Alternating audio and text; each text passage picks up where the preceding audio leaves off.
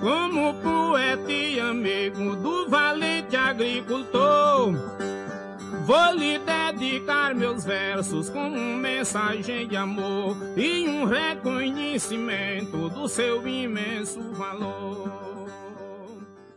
Difícil começar esse episódio sem ser com um repente.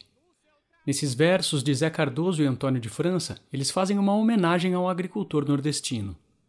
No correr da cantoria, somos levados à dura rotina do trabalhador dos campos do sertão, que, como dizem os repentistas, está sujeito a todos os rigores da sequidão do Nordeste. Mas de onde vêm esses rigores, afinal? Seriam só da própria seca, ela sozinha, como a causa dessa vida? Falar nas secas do Nordeste brasileiro não é simplesmente falar de uma condição ou fenômeno climático. É falar também de como a atividade humana lida com ele, como relações sociais se constroem nesses lugares onde a seca ocorre. É falar de como pessoas, poderes e instituições constroem imagens do que é a seca em função de interesses. Essas formas de relação com a seca, de entendê-la e de lidar com ela, também estão na base das relações entre as pessoas que vivem sob a seca. E é disso que a gente vai falar hoje. A nossa conversa é com a geógrafa Maya Manzi. Ela é autora do artigo Lutando contra ou coexistindo com a seca: Convivialidade, desigualdade e mobilidade camponesa no Nordeste do Brasil. Ele faz parte do livro Constelações Conviviais na América Latina, que deve ser publicado em inglês ainda nos próximos meses pela editora Routledge. A Maia realizou um pós-doutorado pelo Messila e hoje é professora na Universidade Católica do Salvador, na Bahia. Eu sou Rafael Conkle. Bem-vindas e bem-vindos a mais um Diálogos Messila.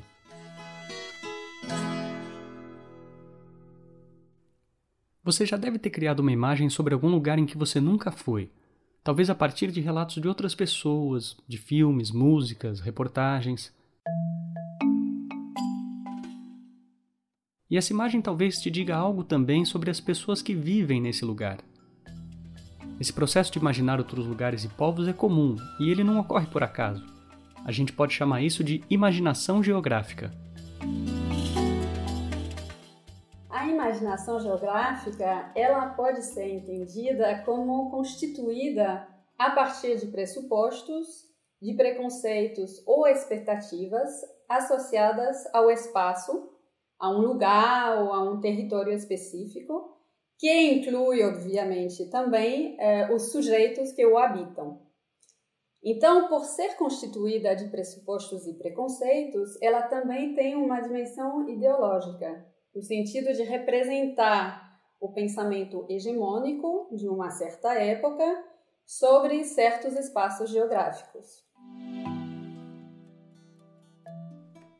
Por isso que se entendemos a imaginação geográfica como reflexo ou produto de ideologias dominantes, podemos perceber como elas têm ajudado a reproduzir formas discriminatórias de representar o outro, típicas do pensamento colonial. Como a Maia disse, essa imaginação geográfica não é uma coisa neutra. Você também já deve ter notado que a imagem que se tem sobre um lugar é muitas vezes cheia de pressupostos ou preconceitos, que são compartilhados por diversas pessoas. Em algumas ocasiões, é possível perceber até que as características geográficas de um lugar são usadas para falar sobre como são e como vivem as pessoas de lá. Podem ser coisas aparentemente inocentes, como a ideia de que o povo russo é um povo frio, ou outros estereótipos, como dizer que países tropicais são atrasados devido ao seu clima. Esse tipo de associação a gente pode chamar de determinismo ambiental, explica Maia, um paradigma científico que a ciência da geografia ajudou a construir. E, como é normal nas ciências, geógrafas e geógrafos viriam a questionar essa noção. Este tipo de raciocínio tem levado a tentar explicar cientificamente as diferenças e desigualdades sociais como resultado de fenômenos biofísicos. Isto tem como efeito de naturalizar essas diferenças e desigualdades e de ocultar as suas dimensões sociais e políticas. Então, no caso do Nordeste, o determinismo ambiental tem sido usado de forma recorrente ao longo da história, de modo que a seca, enquanto fenômeno, entre aspas, natural, virou a principal responsável pela pobreza e pelo subdesenvolvimento da região, com o efeito perverso de retirar a responsabilidade do Estado perante os problemas sociais e estruturais.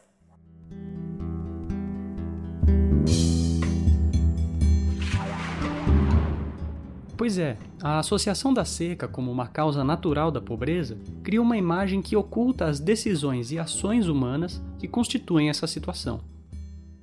Parte do trabalho da Maia foi resgatar como essa imaginação geográfica sobre o Nordeste se construiu e quais sentidos sociais e políticos estão por trás da ideia de combate à seca. Nesta perspectiva do combate à seca, a natureza é vista como algo imprevisível e destrutivo que precisa ser controlado e domesticado, né? E o Estado se torna o grande salvador frente a, um, a este inimigo da, da, da sociedade, da civilização, ostentando seu poder né, através de grandes obras eh, hidráulicas e de ações emergenciais de assistência às vítimas da seca. Então, o problema da seca, é, nesse contexto, ele vai ser visto como um problema puramente técnico, relegado a, a especialistas, enquanto o conhecimento local e o saber tradicional do camponês nordestino vai continuar sendo relegado ao passado, associado ao primitivo, ao subdesenvolvido e perpetuando relações de poder típicas do período colonial. E essa administração técnica da seca envolve formas de controle bastante violentas sobre pessoas. Grandes secas históricas, como a de 1887 a 1889, estimularam a migração de milhares de camponeses para grandes cidades, como Fortaleza, Recife e Salvador, o que não agradou às burguesias locais, temerosas de uma invasão de indesejados. Entre as próximas duas grandes secas, a de 1915 e a de 1932, campos de concentração foram construídos como forma de conter esses movimentos. Essas práticas é, mostram, então, uma política de contenção extremamente violenta é, um, uma política que a gente pode falar de política de morte né, e de exterminação, onde o medo do outro e a recusa de conviver com o outro vai se manifestar em práticas de contenção da mobilidade dessa população indesejada, que é composta principalmente por ex-escravos. Então, dentro desse contexto, a seca se, to se tornou digamos, a melhor, o, é, o melhor aliado da burguesia para implementar uma estratégia de higienização social. E, obviamente, é, podemos fazer vários paralelos com desastres ambientais ou epidemiológicos contemporâneos, né? que têm sido também instrumentalizados da mesma forma. É, por exemplo, a, a epidemia da AIDS na África os efeitos de furacões nos bairros mais pobres dos Estados Unidos e agora a pandemia do Covid-19 são exemplos onde um fenômeno dito natural pode ser usado como forma de matar sem ter que matar.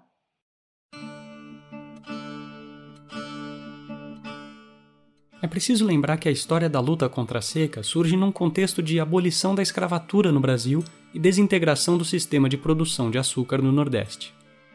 O trabalho da Maia presta atenção em como as intervenções sobre a seca são uma forma de responder a essa mudança de regime. Apesar do fim da escravidão, as novas formas de interação entre patrões e trabalhadores e a maneira de lidar com a natureza seguiria preservando termos e condições exploratórios e opressivos de antes.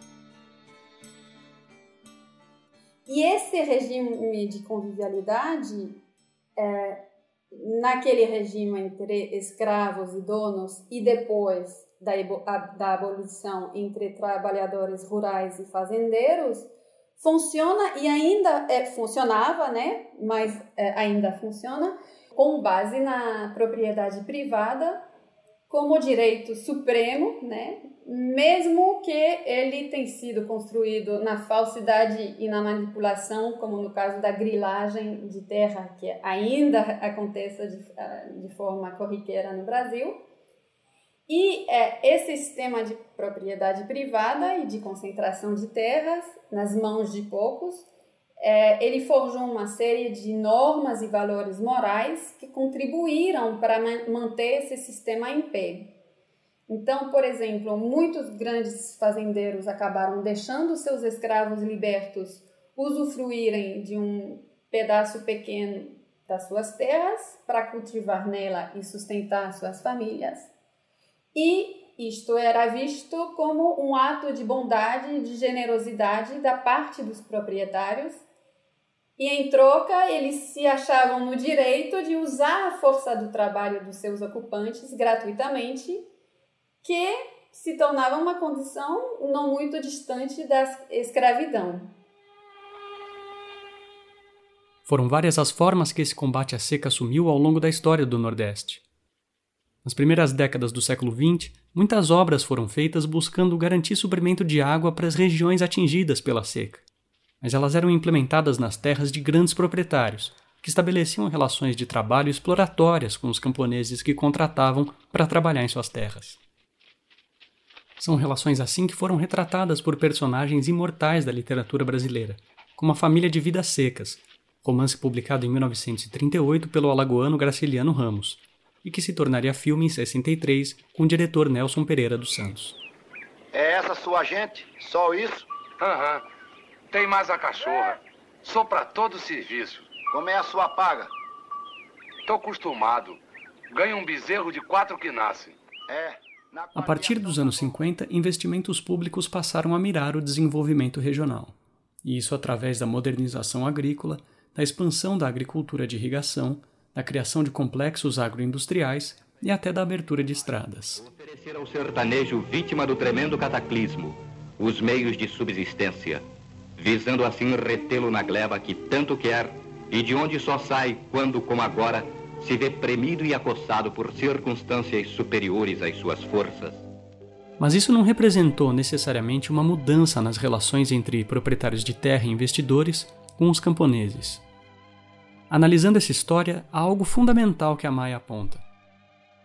Existe uma economia moral que sustenta essas relações, e a ideia de lealdade é um valor fundamental aí.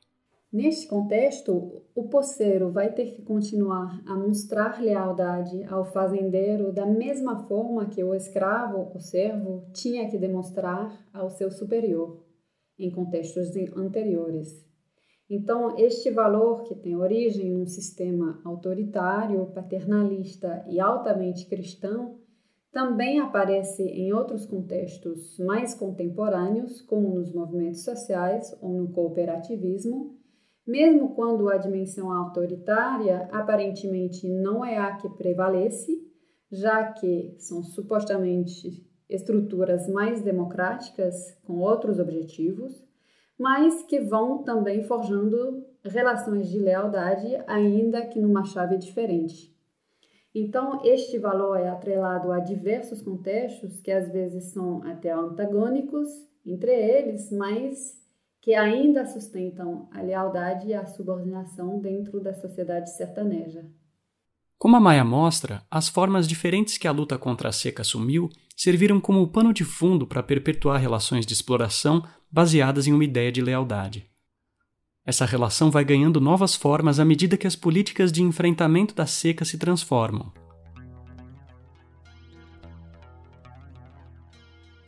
Mas os problemas da indústria da seca foram ficando cada vez mais óbvios. Ao invés de dar soluções para a seca, essa forma de encará-la acabou ampliando problemas, tanto para a vida dos trabalhadores como para o próprio ambiente, lembra Maia.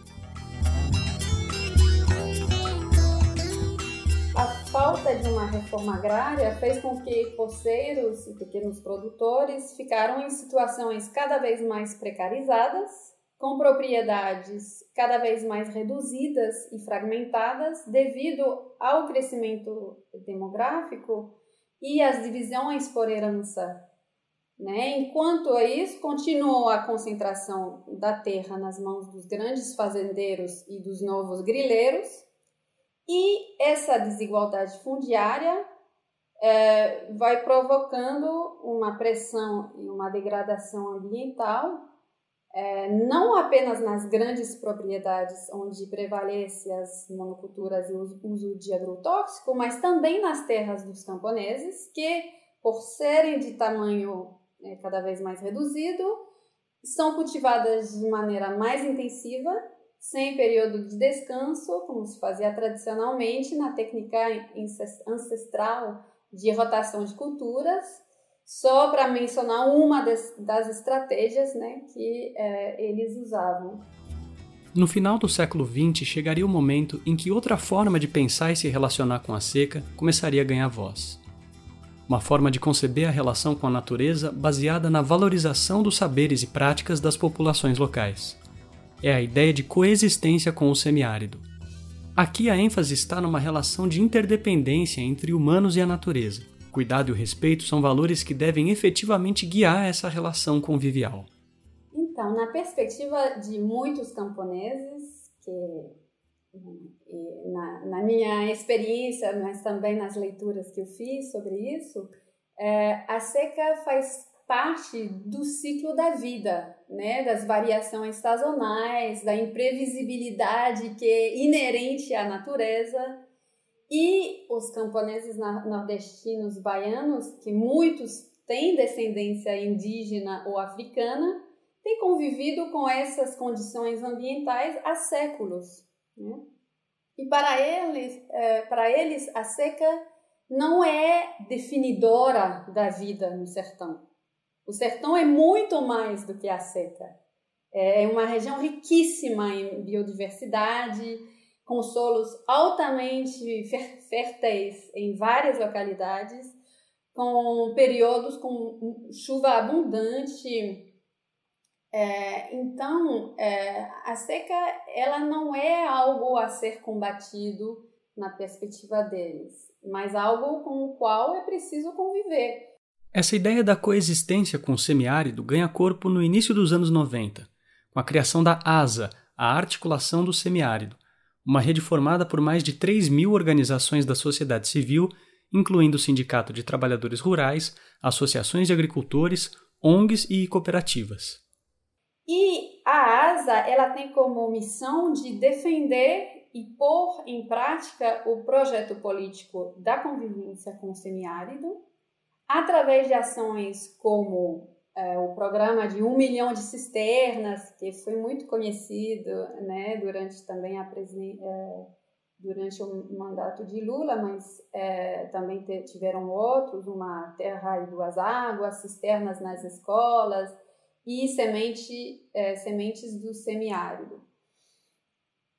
Ou seja, a convivência com o semiárido é fundamentada em práticas é, camponesas de diversificação das atividades e dos cultivos, na constituição de reservas de água, na defesa do direito à água e nos princípios de agroecologia. Então, uma dimensão importante desse projeto político é que ele se baseia em experiências nascidas do saber popular, do conhecimento camponês, é, em diálogo também com o saber científico, o que poderíamos chamar de conhecimento pluriversitário, né? para usar o conceito de Boaventura. Mas, de acordo com a Maia, não demoraria para que essa ideia da coexistência com o semiárido fosse apropriada por outras iniciativas. Em 2004 surge o Programa Nacional de Produção e Uso do Biodiesel. Os ideais do programa são ótimos: produzir biocombustível para reduzir a dependência de petróleo estimulando cultivos tradicionais de pequenos produtores, como a mamona, cujo óleo serviria de matéria-prima para a produção de combustível. Isso tudo a partir das melhores práticas ambientais, mantendo a rotação de cultivos e a preservação da diversidade ecológica. O PNPB é um programa do governo que une o desenvolvimento de um novo setor ao fortalecimento da agricultura familiar, pela geração de emprego e renda à inclusão social, menores índices de poluição do ar, a qualidade de vida e saúde da população, as fontes renováveis de geração de energia. Parece ótimo, né? A Maia investigou um pouco mais de perto. O Programa Nacional de Biodiesel prometia uma produção de energia de forma sustentável e também socialmente mais inclusiva. É, nesse sentido, ele representa um exemplo emblemático de desenvolvimento sustentável, onde o que se trata de sustentar, de fato, é o próprio desenvolvimento capitalista, camuflado atrás de uma suposta preocupação com a sustentabilidade ambiental que muitas vezes é, acaba sendo desmentida na prática.